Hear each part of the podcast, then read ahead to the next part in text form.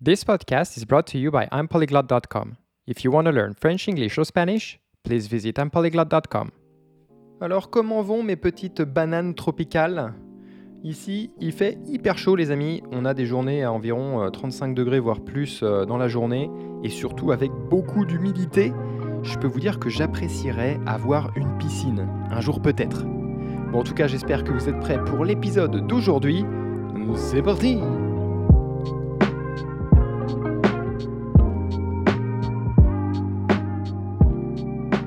Bon alors, comme vous l'aurez vu dans le titre, aujourd'hui on fait le deuxième épisode sur ma vie.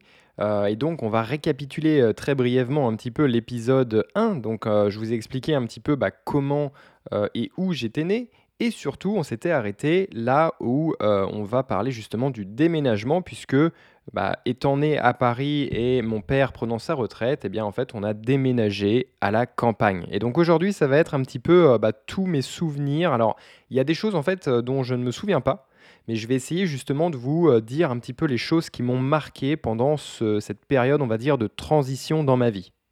Alors déjà, ce qu'il faut savoir, c'est qu'on n'a pas déménagé comme ça très facilement du jour au lendemain. En fait, euh, classique, enfin, normalement c'est assez classique, les gens cherchent une maison euh, dans laquelle ils veulent vivre, ils vendent la leur ou alors ils arrêtent de louer la maison actuelle et ils déménagent dans leur nouvelle maison. En fait, nous, c'était un petit peu plus compliqué que ça parce que euh, déjà, c'était compliqué de trouver la maison vraiment parfaite pour mes parents. Et en plus de ça, en fait, ce qui s'est passé, c'est qu'on n'a pas acheté une maison neuve qui était directement habitable. En fait, ce qui s'est passé, c'est que mon père a trouvé une, euh, une maison qui n'était pas du tout habitable parce qu'en fait c'était une ancienne gare, donc une gare de train mais désaffectée, donc qui n'était plus du tout utilisée. Et en fait, bah, c'était euh, un bâtiment assez, euh, assez ancien, pas très bien entretenu. Et en gros, on ne pouvait pas aller y vivre comme ça directement. Donc il y avait quand même beaucoup de, de travaux à faire, beaucoup d'entretien à faire pour pouvoir vivre complètement dans cette maison. Du coup, ce qui s'est passé, c'est que quand mes parents ont fait l'acquisition de cette maison, c'était plutôt comme une maison de campagne dans laquelle on allait aller passer euh, bah, un week-end, voir des vacances, etc. Et en fait, euh, bah, moi j'étais vraiment tout petit, hein, j'avais 3 euh, ans, 3-4 ans, donc du coup c'était vraiment mon père en fait qui voulait aller là-bas pour faire des travaux, essayer de rénover la maison, etc. Donc à chaque fois qu'on y allait, en fait, ils faisaient bah, des, travaux et ils essayaient de rendre, l'endroit beaucoup plus euh, agréable à vivre. Il y avait énormément de place parce qu'en fait, euh, bah, je vous ai dit, hein, c'était une ancienne gare, donc c'était relativement grand. Et il y avait énormément de terrain. En fait, le terrain, donc le jardin, était vraiment immense. Euh, si je dis pas de bêtises, il y avait genre 4000 mètres carrés. Donc c'était relativement grand et ça demandait évidemment bah, beaucoup d'entretien, beaucoup de temps pour s'occuper d'entretenir tout, cet espace.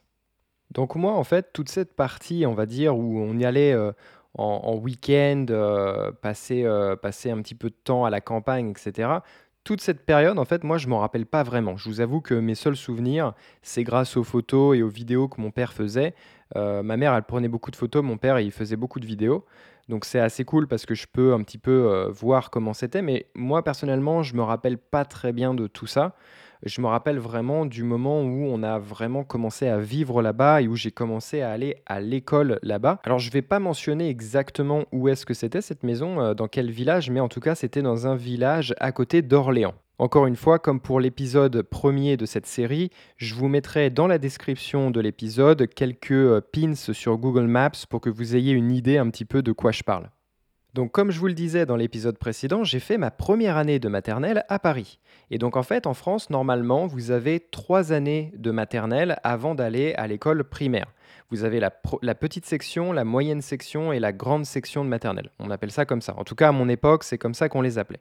Donc là, en fait, mes parents, il fallait qu'ils me réinscrivent à l'école. Et dans le village, il y avait une seule école. C'était une école vraiment super cool. Je vais en parler un peu plus en détail euh, après. Mais en tout cas, c'était une, une, école vraiment très très cool. Et en fait, je ne sais pas pourquoi, mais on m'a fait sauter une classe. Sûrement parce que j'étais un génie euh, hyper intelligent. Et donc, du coup, j'ai pas fait ma seconde section de maternelle. Je suis passé directement dans la grande section de maternelle comme un boss. Euh, et donc là, bah, l'aventure commence. C'est là que j'ai fait mes premières rencontres, mes premiers amis d'enfance, vraiment. Euh, bon, il y avait Florian dans l'épisode numéro 1, mais je vous avoue que j'ai pas du tout gardé contact.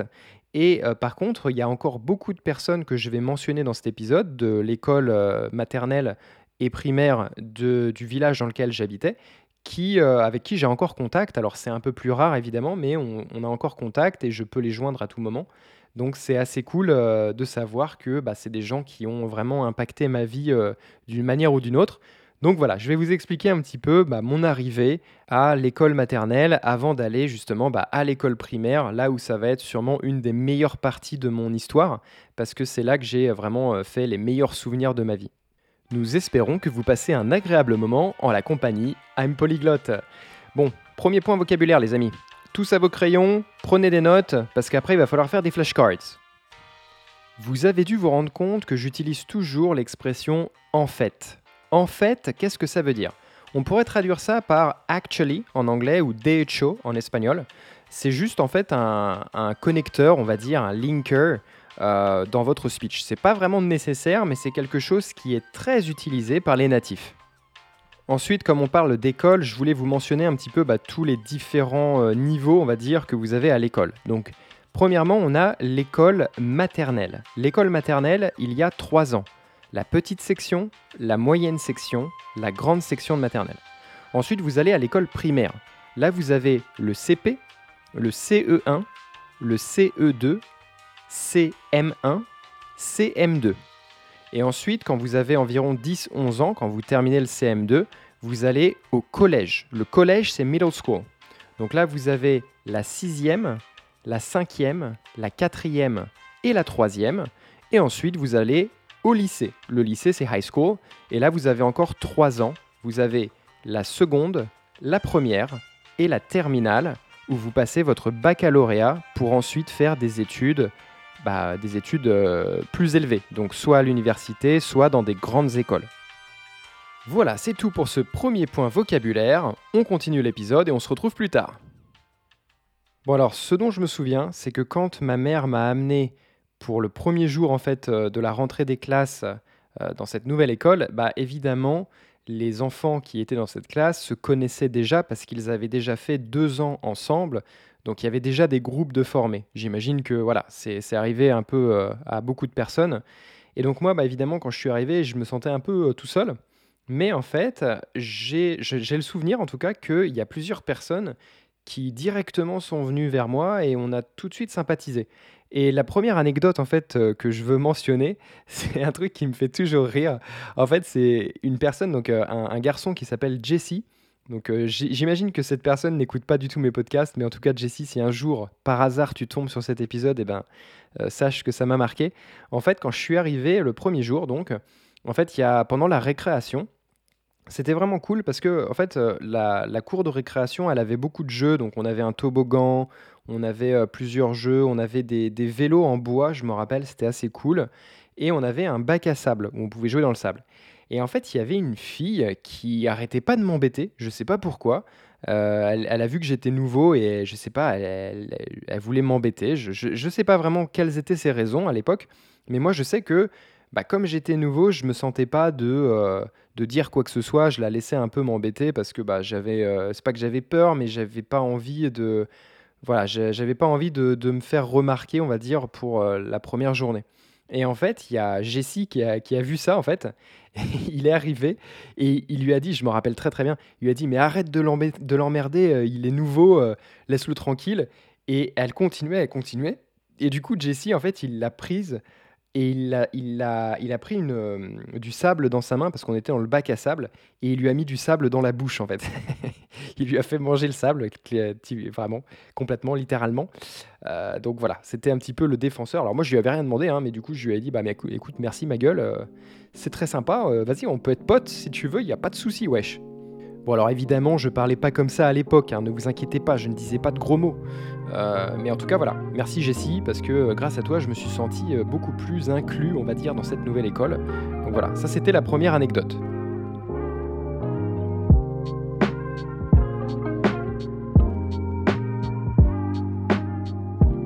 J'ai vraiment rencontré des gens formidables dans cette école et je suis vraiment content d'avoir déménagé à la campagne, c'était vraiment trop trop cool.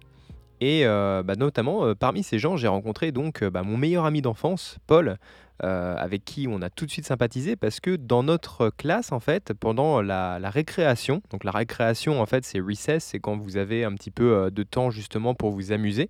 En fait, on avait des Lego et, Paul, il était fan de Lego et c'est un petit peu lui justement qui m'a introduit au monde des Lego et on faisait, je me rappelle, des espèces de petits vaisseaux spatials, enfin des vaisseaux spatiaux du coup, j'imagine. Et c'est vraiment un petit peu comme ça qu'on a commencé à bien s'entendre. On avait un petit peu les mêmes, on va dire, les mêmes intérêts à l'époque sur tout ce qui était jeux, jouets, stratégie, etc. Donc on a tout de suite sympathisé. Mais la deuxième anecdote dont je veux un petit peu discuter maintenant, en fait, il s'agit d'une anecdote qui concerne Laura. Donc Laura, en fait, c'était je vous fais un petit peu le dessin, voilà, la petite blonde, tout le monde était amoureux d'elle, elle était très gentille, très mignonne, etc. Et en fait, un jour, on était euh, dans une session euh, d'art plastique en fait euh, dans la classe. Donc on devait faire du, coloriage et du découpage. Et je ne sais pas trop ce qui s'est passé. On était, je me rappelle, c'était une petite table ronde et on était tous en train de colorier et de découper. Et j'imagine, je me rappelle plus très bien, mais j'imagine que bah, on était un petit peu en train de jouer de rigoler, de se chamailler, ça, on commençait à s'agiter un petit peu. Et au final, eh bien, il se trouve que je lui ai coupé la main euh, alors je sais plus exactement comment, mais euh, avec une paire de ciseaux, je lui ai coupé la main. Voilà, donc euh, mon histoire avec Laura commençait très très très mal, je vous l'avoue. Voilà, en tout cas, un épisode assez court pour aujourd'hui. Je voulais que ce soit court parce que pour cette série sur ma vie, je voulais que ce soit des épisodes bien courts et bien construits à chaque fois avec un thème principal. Et donc, la prochaine fois, on va vous parler un petit peu bah, justement de tous mes meilleurs amis d'école et aussi de la primaire. Parce que là, bon, je suis arrivé, j'ai fait une année, la dernière année de l'école maternelle, mais le plus important, c'est l'école primaire. Donc on se retrouve l'année prochaine pour les meilleures aventures.